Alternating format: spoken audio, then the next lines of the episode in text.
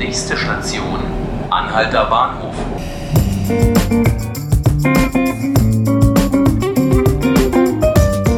Hallo und willkommen zu 5 Minuten Berlin, dem Tagesspiegel Podcast. Ich bin Johannes Bockenheimer und mit mir vor dem Mikrofon steht heute mein Kollege Alexander Fröhlich, Redakteur im Berlin-Ressort. Hallo Alexander. Hallo, Johannes. Sprechen möchte ich mit dir heute über ein Ereignis, ähm, das Berlin am Sonntagvormittag ziemlich beunruhigt hat. Von der Polizei hieß es dann nämlich, dass man Hinweisen nachgehe, wonach ein Terroranschlag auf den Halbmarathon geplant sei, der just in diesem Moment in der Stadt stattfand. Ähm, Wenig später hieß es dann, die Sicherheitskräfte hätten vier Salafisten festgenommen, die einen Anschlag mit Messern geplant hätten. Ähm, es sind dann einige Stunden vergangen und es stellte sich dann im Laufe der Zeit heraus, dass die Terrorgefahr wohl doch nicht so akut war, wie ursprünglich gedacht.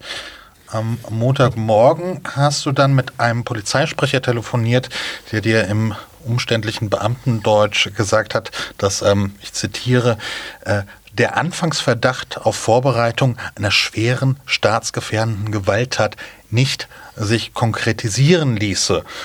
Womit hat er das begründet? Ähm, ja, wie gesagt, die sechs äh, Salafisten, die von der Polizei und den Sicherheitsbehörden dem islamistischen Spektrum zugeordnet werden, wurden und werden und schon häufiger in Erscheinung traten, wurden ja festgenommen. Die Wohnungen wurden durchsucht, Fahrzeuge, Geräte, Handys und Computer wurden beschlagnahmt und durchsucht. Aber bis in den, äh, jetzt nachmittags hinein wurde nichts gefunden, womit sich sozusagen der Anfangsverdacht hätte erhärten können.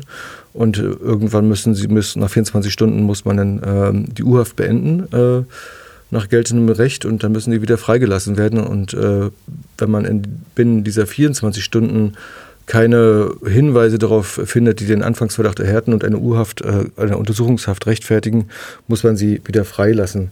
Wie bewertest du das Vorgehen der Sicherheitsbehörden? Ähm, haben die voreilig gehandelt?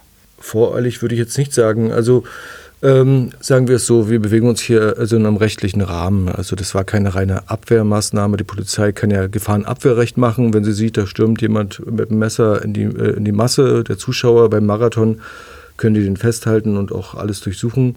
In diesem Fall gab es Ermittlungsverfahren, die wurden observiert. Teilweise die beiden Haupttäter standen schon häufiger im Visier der Sicherheitsbehörden und äh, der Staatsanwaltschaften und der Polizei auch im Zusammenhang mit Anis Amri, den, dem Attentäter vom Weihnachtsmarkt am Breitscheidplatz. Mhm.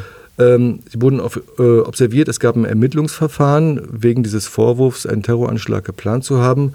Und allein äh, dieser Vorwurf der Vorbereitung äh, ist schon eine Straftat. Und äh, also gab es ein Ermittlungsverfahren, die sechs wurden als Beschuldigte geführt und ähm, die, ähm, äh, die Behörden sind dann zu einem Untersuchungsrichter gegangen äh, und der hat ihm dann äh, den, ähm, den Schein ausgestellt, dass sie da dort einreiten dürfen und durchsuchen dürfen. Es wurde zwar nichts gefunden, aber ähm, man stelle sich vor, es wäre ähm, was passiert. Mhm. Und man muss auch sagen, die Behörden waren reichlich sensibilisiert wegen mehrerer anderer Vorfälle. Wir erinnern uns an den Vorfall in Münster, mhm. als der Mann, der verwirrte Mann, mit Kontakt ins rechtsradikale Milieu äh, seinen äh, Transporter dort in die Menge gefahren hat. In Cottbus gab es am Freitagabend einen ähnlichen Vorfall. Dort ist ein Rechter auch in eine Personengruppe gefahren.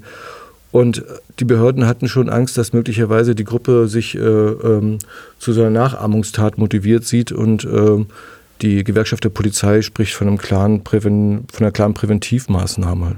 Du hast andere Sicherheitsereignisse ähm, oder Terroranschläge ähm, in, aus der Vergangenheit eben schon erwähnt. Äh, würdest du sagen, dass die Berliner Sicherheitsbehörden in, in der Vergangenheit dazugelernt haben oder jetzt zugelernt haben? Äh, zumindest, zumindest ist man offenbar sensibler geworden. Im Amri-Untersuchungsausschuss in Berlin ist ja auch klar geworden, dass es nicht ganz so ernst genommen wurde in Berlin mit Amis Amri, Anis Amri wie in anderen Bundesländern. Und äh, natürlich sind die jetzt hellhörig. Also die, ähm, die Gefahrenlage ist akut. Äh, das bestätigen alle, alle äh, Behörden. Und äh, es ist besser, dort was zu machen, als nichts zu machen. Hm. Gab es denn noch Reaktionen aus der Politik? Ja, Horst Seehofer, der Bundesinnenminister, hat sich ähm, hat die Maßnahme gelobt ähm, und hat darauf hingewiesen, wie die Gefährdungslage ist. Auch äh, der Innensenator von Berlin, Andreas Geisel, hat sich dazu geäußert und sich äh, hinter seine Beamten gestellt. Ähm, also von der politischen Führung her gab es da Rückendeckung für die Polizei. Alexander, danke, dass du dir Zeit genommen hast. Bitte gern. Das waren fünf Minuten Berlin mit äh, Johannes Bockenheimer und mit mir im Studio stand mein Kollege äh, Alexander Fröhlich, Redakteur im Berlin-Ressort. Sämtliche Folgen unseres Podcasts finden Sie online auf tagesspiegel.de slash podcast. Abonnieren können Sie uns auf iTunes oder Spotify. Vielen Dank fürs Zuhören.